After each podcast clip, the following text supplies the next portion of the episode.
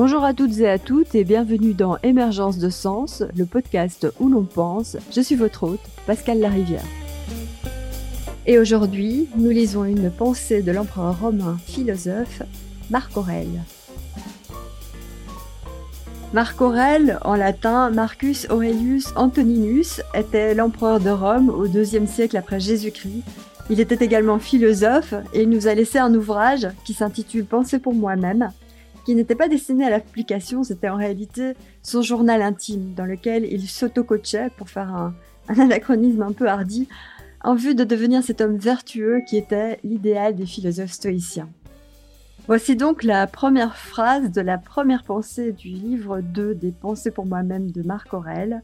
Je cite Chaque matin, dis-toi d'avance, je vais rencontrer un indiscret, un ingrat, un insolent, un fourbe, un envieux, un égoïste. Fin de citation. Alors on le voit avec cette citation, on entre d'emblée dans l'esprit du stoïcisme, qui est une philosophie éminemment pratique, qui nous permet de nous guider dans l'existence grâce à des principes directeurs que l'on peut appliquer directement dans nos vies au quotidien. Fondamentalement, ce que les stoïciens cherchent à faire, c'est à minimiser l'impact des facteurs extérieurs sur notre état intérieur.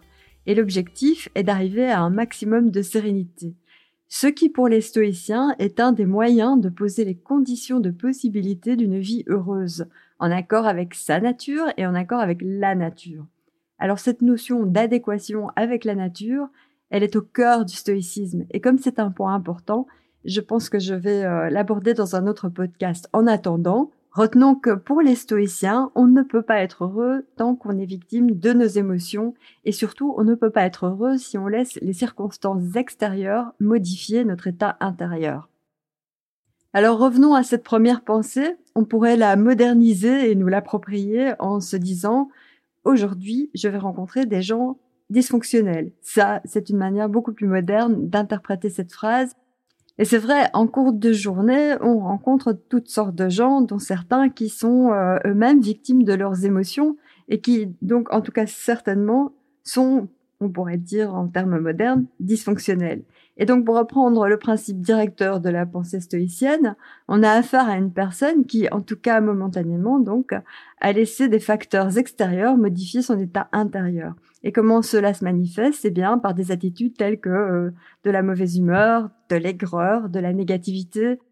Mais ça peut aussi se manifester par un manque d'investissement ou de motivation, par exemple, ou encore de l'incompétence. Et donc, dans notre journée, nous allons rencontrer des gens qui, effectivement, sont de mauvaise humeur, des gens qui sont négatifs, qui se plaignent, ou encore des hypocrites ou des incompétents. Alors si on pense de cette manière, que faisons-nous? Eh bien, nous nous confrontons à la réalité. Et c'est à cela que nous invite Marc Aurèle, à nous confronter à la réalité telle qu'elle est. Et pourquoi c'est important? Eh bien, parce que nous avons naturellement tendance à espérer que les choses vont se passer différemment, qu'elles vont se passer comme on le souhaite en fonction de nos attentes et de nos critères. Mais en faisant cela, nous nous leurrons et nous nous faisons du tort, car la réalité est souvent loin de nos espérances et nous prenons le risque du coup d'être constamment déçus. Alors prenons un exemple. Imaginons que vous avez un nouveau boss et ce nouveau boss fait du micromanagement. Il corrige chaque virgule qui n'est pas à la bonne place, il vous fait des remarques sans arrêt sur le format plutôt que sur le fond de votre rapport, il rôde autour de vous toute la journée en quête de la moindre petite erreur qu'il s'empresse évidemment de corriger à grand renfort de remarques. Avoir un supérieur qui se comporte de cette manière est terriblement stressant et bien entendu, il est difficile de faire du bon boulot dans ces conditions. Alors bien entendu, on a tendance à vouloir espérer que les choses vont se passer différemment le jour suivant, mais si le matin on se réveille en se disant ça y est, aujourd'hui mon boss il va me laisser travailler tranquillement, euh, je vais pouvoir faire du bon boulot et serai sur le gâteau à la fin de la journée, il va me féliciter pour le travail accompli. Dans cette situation-là, vous vous mettez dans une situation périlleuse qui ne peut qu'engendrer de la souffrance.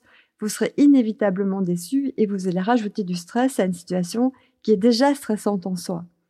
Alors que si on suit le conseil de Marc Aurel, qu'on se confronte à la réalité, et qu'on se dit que si cette personne s'est comportée de cette manière dans le passé, il y a peu de chances pour qu'aujourd'hui elle change de comportement. Et donc, il est plus souhaitable, il, vaut mieux euh, se confronter à la réalité et se dire, aujourd'hui, mon boss va me stresser avec son micromanagement et ça, c'est ma réalité.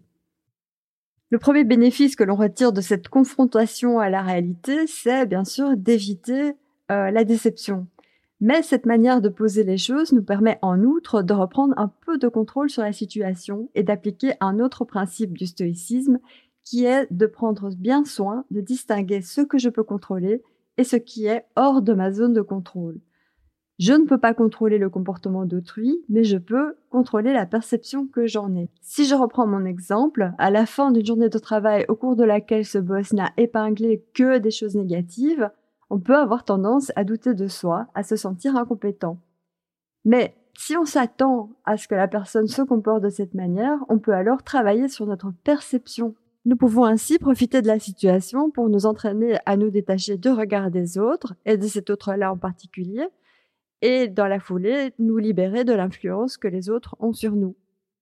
Le stoïcisme est parfois perçu comme une philosophie qui nie les émotions. Il faudrait, selon cette vision, se débarrasser entièrement de nos émotions et vivre uniquement en fonction de la raison. Mais il s'agit là d'une vision tronquée de ce courant de philosophie. En réalité, les stoïciens englobent les émotions dans leur anthropologie, c'est-à-dire dans la manière dont ils perçoivent l'humain. Mais ils sont également conscients que se baser uniquement sur les émotions pour guider nos actions n'est pas souhaitable.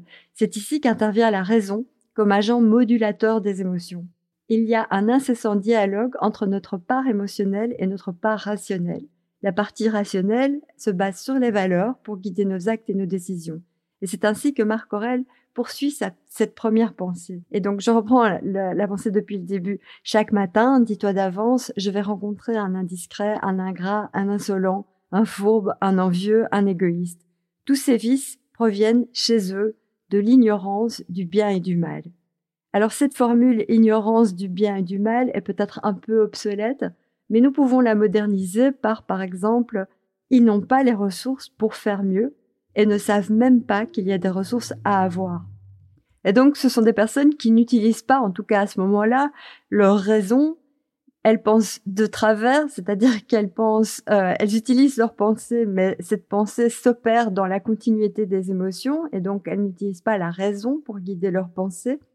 Et si je reprends l'exemple du boss micromanager de tout à l'heure, on peut tout à fait imaginer que, par exemple, depuis qu'il a eu sa promotion, eh bien, il a peur. Il est maintenant responsable d'une équipe et s'il y a une erreur, c'est lui le responsable. Ainsi, sa peur génère des pensées de type je dois tout contrôler sinon ça va être la cata et son comportement est calqué sur ses pensées. Et c'est ça qui l'entraîne à micromanager tout ce que font tous ses employés. Selon les stoïciens, cette personne n'a pas accès à l'éthique entre guillemets, c'est-à-dire l'éthique à prendre dans son sens premier, qui vient de l'éthos, qui, qui, signifie comportement. S'il utilisait sa raison, ce responsable s'apercevrait très vite que son comportement est irrationnel contre la raison, et donc contre-productif. En effet, il ne peut pas, de fait, contrôler tout ce que les membres de son équipe font à tout moment donné, et donc cette notion de contrôle est totalement irréaliste. Et par ailleurs, il stresse les gens et les rend prompts à l'erreur. Crée ainsi les conditions pour que ce qui craint le plus se produise, c'est-à-dire l'erreur, et donc il fait euh, ce qu'on appelle en psychologie des prédictions autoréalisantes. Bref, en tout cas, il rend tout le monde malheureux, y compris lui-même, parce qu'il n'utilise pas la raison pour dicter comment il doit se comporter. À l'inverse, s'il l'utilisait, il pourrait créer dans son équipe une atmosphère telle que tout le monde se sente à l'aise, soit plus productif et plus heureux au travail. S'il se confrontait à la réalité, comme nous l'invite à le faire Marc Aurel, plutôt qu'à un scénario catastrophe élaboré par son imagination, elle-même poussée par la peur, il verrait les membres de son équipe tels qu'ils sont. Par exemple, l'un est très compétent, très expérimenté et travaille parfaitement bien si on lui fiche la paix. L'autre est un petit peu plus anxieux et a besoin de plus d'encouragement et de feedback fréquent. Un troisième est très efficace le matin, mais peine davantage l'après-midi. Et donc il est sage d'adapter ses tâches en fonction de cette information.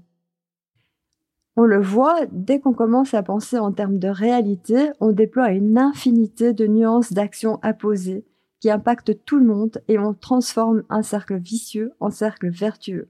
Et c'est à ce titre que les stoïciens entendent la vertu c'est se comporter selon la nature des choses, les voir telles qu'elles sont et non telles qu'on aimerait qu'elles soient. Et une fois que l'on voit cette réalité telle qu'elle est, on peut adapter notre comportement de telle sorte que le meilleur puisse émerger de n'importe quelle situation.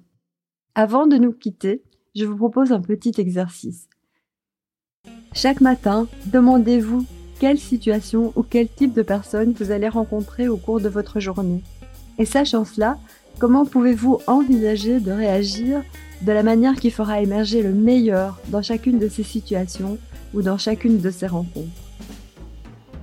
Merci de m'avoir écouté, j'espère que cet épisode vous aura apporté un petit plus dans votre vie et je vous fixe rendez-vous dans un prochain podcast.